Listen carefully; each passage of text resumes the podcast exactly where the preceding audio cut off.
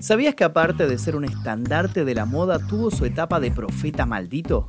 ¿Sabías que estaba convencido de que el mundo terminaría de modo abrupto en el año 2000? De eso vamos a hablar en este informe, de eso y otras tantas cosas. Un visionario que regó de creatividad las pasarelas, haciendo que florecieran nuevas y controversiales formas de entender la moda.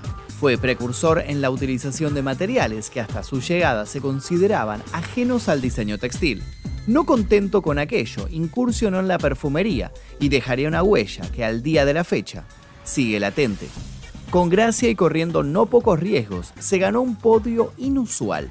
Más pronto que tarde lo catalogaron de adelantado a su tiempo, con todo lo bueno y lo malo que eso significa. Recibió premios y críticas por igual, y figuras de la talla de Salvador Dalí supieron compartir ideas con él.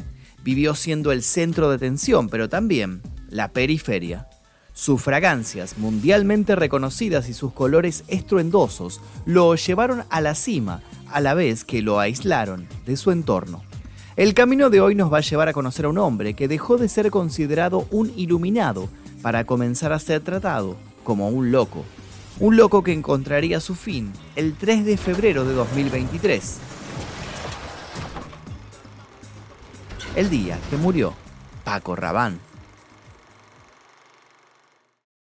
Antes de continuar, me gustaría saber qué opinan de este diseñador. ¿Conocen su trabajo o probaron alguna vez alguno de sus perfumes? Quiero leer todas sus opiniones aquí debajo, así que los invito a dejar sus comentarios y también los invito a dejar sugerencias para posibles futuros videos. Y ahora sí, comencemos.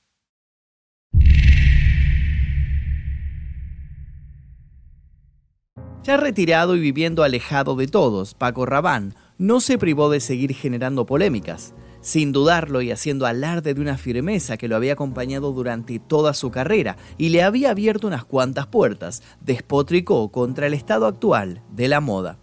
Con nada de pudor, arremetió contra sus colegas y contra otros empresarios del medio. Los tildó a todos de poco pasionales, de no tener amor por lo que creaban. Criticó a los nuevos diseñadores, tildándolos de repetitivos y carentes de una visión.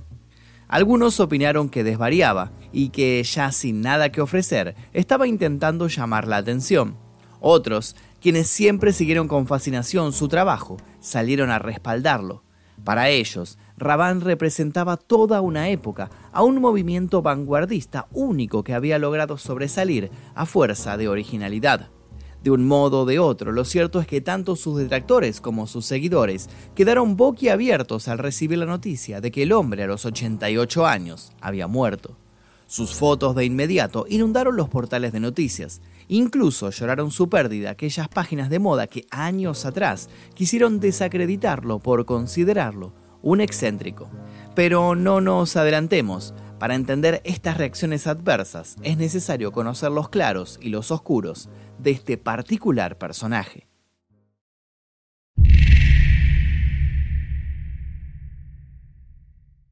Conocido y reconocido como Paco Rabán, Francisco Rabaneda Cuervo nació el 18 de febrero de 1934 en Pasajes, Guipúzcoa. Su madre, de la que aprendió el oficio de modisto, era costurera jefa de la casa Valenciaga en España. Sin embargo, tuvo que abandonar ese empleo para exiliarse junto a toda su familia a Francia durante la Guerra Civil Española. Esta guerra, acontecida entre 1936 y 1939, dejaría una enorme marca en Paco.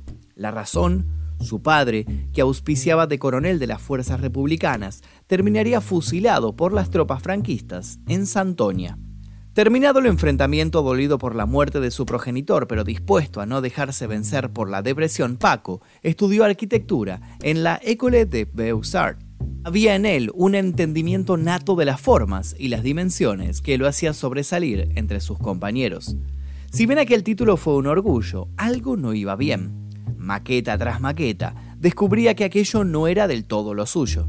Sabía que era bueno para crear, pero darle vida a edificios no lo terminaba de hacer feliz. Fue entonces cuando decidió iniciar la carrera de diseño de indumentaria.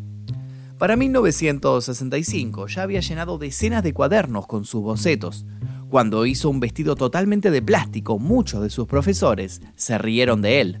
Otros lo observaron con cierto recelo, casi envidiosos. No había dudas, había nacido para revolucionar la moda. Nadie iba a detenerlo.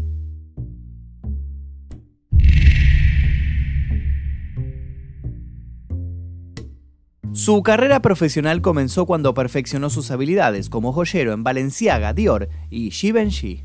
Guiado por su instinto y una gran sensibilidad a Paco, empezó a incorporar a sus prendas materiales como el metal y el papel. La gran dama de la moda, Coco Chanel, lo bautizó como el metalúrgico.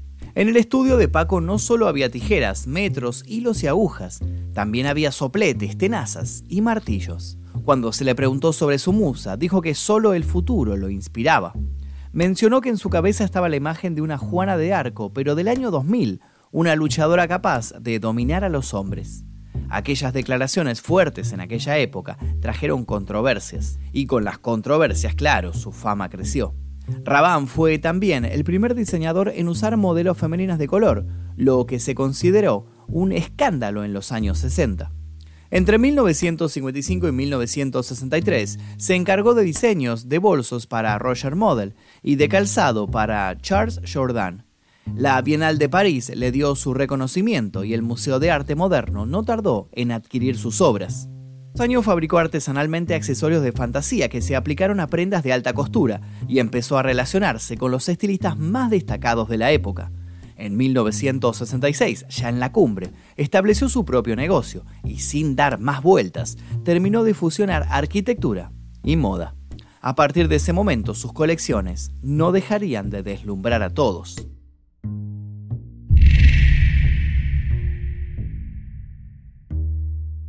Rabanne diseñó trajes para películas como Barbarella, y sus atuendos atípicos fueron usados por figuras como Brigitte Bardot, Audrey Hepburn y Elizabeth Taylor, entre otras.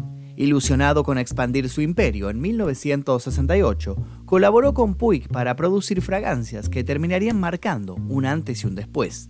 También les iría que en 1976 nacería una fábrica de perfumes con su nombre. Estando en la cresta de la ola, Paco Rabanne apadrinó a otros diseñadores y sus talleres fueron el semillero del que brotarían unas cuantas figuras que luego seguirían revolucionando el ambiente. Siempre fiel a su idea de la constante innovación, nunca dejó de incorporar nuevos matices a sus prendas y colecciones. En 1990 llegaría al pináculo de su profesión al ganar el Dedal de Oro en Francia. ¿Cómo lo consiguió? Con un estilo futurista, incorporando espejos y texturas hasta el momento no convencionales en sus prendas. Con tal éxito sobre su cabeza, nadie se imaginaba que este magnate de los vestidos estrafalarios y los perfumes de alto vuelo terminaría retirándose en 1999. Pero así sería. Sin embargo, la noticia de su renuncia no fue nada en comparación a las declaraciones que daría por esos años. Unas declaraciones que hablaban ni más ni menos que del fin del mundo.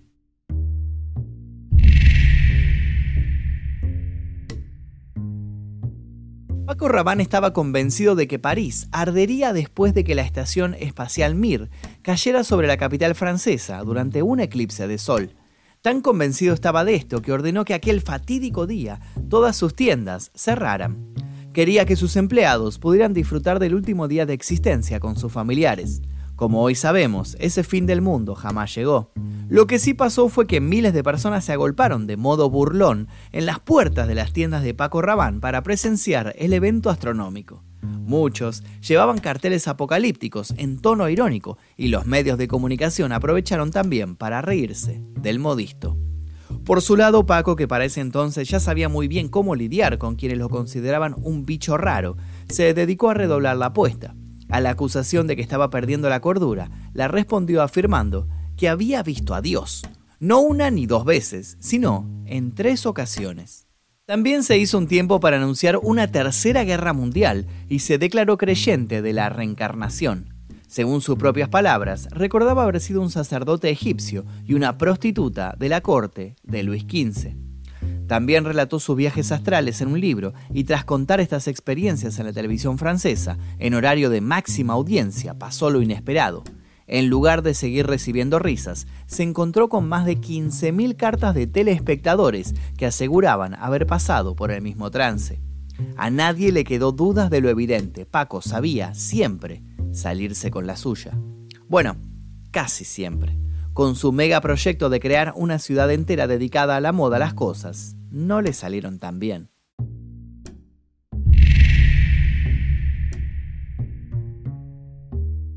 Paco Rabanne pretendía convertir a un municipio en la capital vasca de la moda.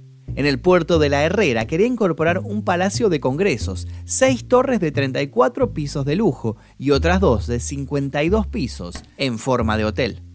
La idea era convertir el punto geográfico en un referente mundial del diseño. Habría construcciones completas de cristal y una zona central en forma de Zeppelin. En esta esfera metálica que iba a estar suspendida en el aire e iba a contar con cuatro pisos de altura, estaba proyectado construir un museo vasco del diseño, en el que no iban a faltar diferentes creaciones y bocetos cedidos por el propio creador. La construcción también iba a incluir un Instituto Superior de la Moda, con dos edificios. Y como si esto fuera poco, se proyectaba además una urbe subterránea a través de la que la gente pudiese pasear en tiendas, centros recreativos, lugares de ocio y parques.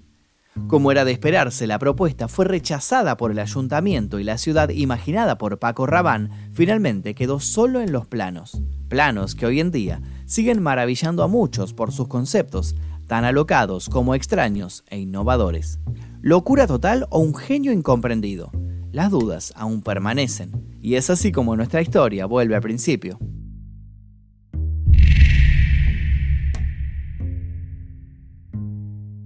De 2001 a 2009 Paco creó Ultraviolet Man, Black XS, Black XX por L y One Million, que se convertiría en un sensacional éxito mundial. En 2005, por primera vez, el diseñador mostró sus bocetos en una exposición en Moscú. Para ese entonces tenía 72 años y estaba preocupado por su salud. Temía que muchos de sus trabajos jamás vieran la luz y que el público se perdiera de su talento. En 2010 fue nombrado oficial de la Legión de Honor por el ministro de Cultura francés y a pesar de sus miedos y paranoias, vivió unos cuantos años más, hasta que el final lo encontró en una enorme casa, en una zona que había conocido en su infancia. Los motivos de su fallecimiento no trascendieron, pero de un segundo a otro, toda su carrera volvió a ser puesta en primer plano y se espera que en breve abunden las retrospectivas orientadas a rendirle un homenaje. Paco jamás le importaron las consecuencias de sus declaraciones. Estaba seguro de que su fortuna le daba credibilidad y de que sus galardones le otorgaban prestigio. Hasta sus últimas apariciones en público su ego se mantuvo intacto y siempre un aura de misterio lo envolvió. Expuso sus obras pictóricas en Balbón y tan variado fue su arte que presentó en el Salón Masoned Object una colección de seis sillas inspiradas en sus célebres texturas. En algún momento dijo que sus diseños buscaban ser únicos como naves en el espacio. Podemos decir que logró su objetivo. El mundo ya no es el mismo en el que él supo sobresalir, pero está claro que los cambios que él impregnó lo hicieron un sitio más flexible y dispuesto a las novedades. También queda claro que gracias a Paco, el mundo hoy huele mejor. Su fábrica de perfumes en Francia sigue produciendo más de 3.000 toneladas de productos al año. ¿Es acaso la Tierra el planeta más coqueto del sistema solar? Probablemente, no nos equivoquemos al afirmar que sí. Y hasta aquí el video del día de hoy, espero que les haya interesado la vida de Paco Rabán. Les voy a dejar un par de videos aquí para que sigan haciendo maratón, los invito a dejar un comentario con sugerencias para posibles futuros videos y también a suscribirse y dejar su like, como siempre les digo. Sin nada más que contarles, me despido, mi nombre es Magnum Mephisto y esto fue El Día Que.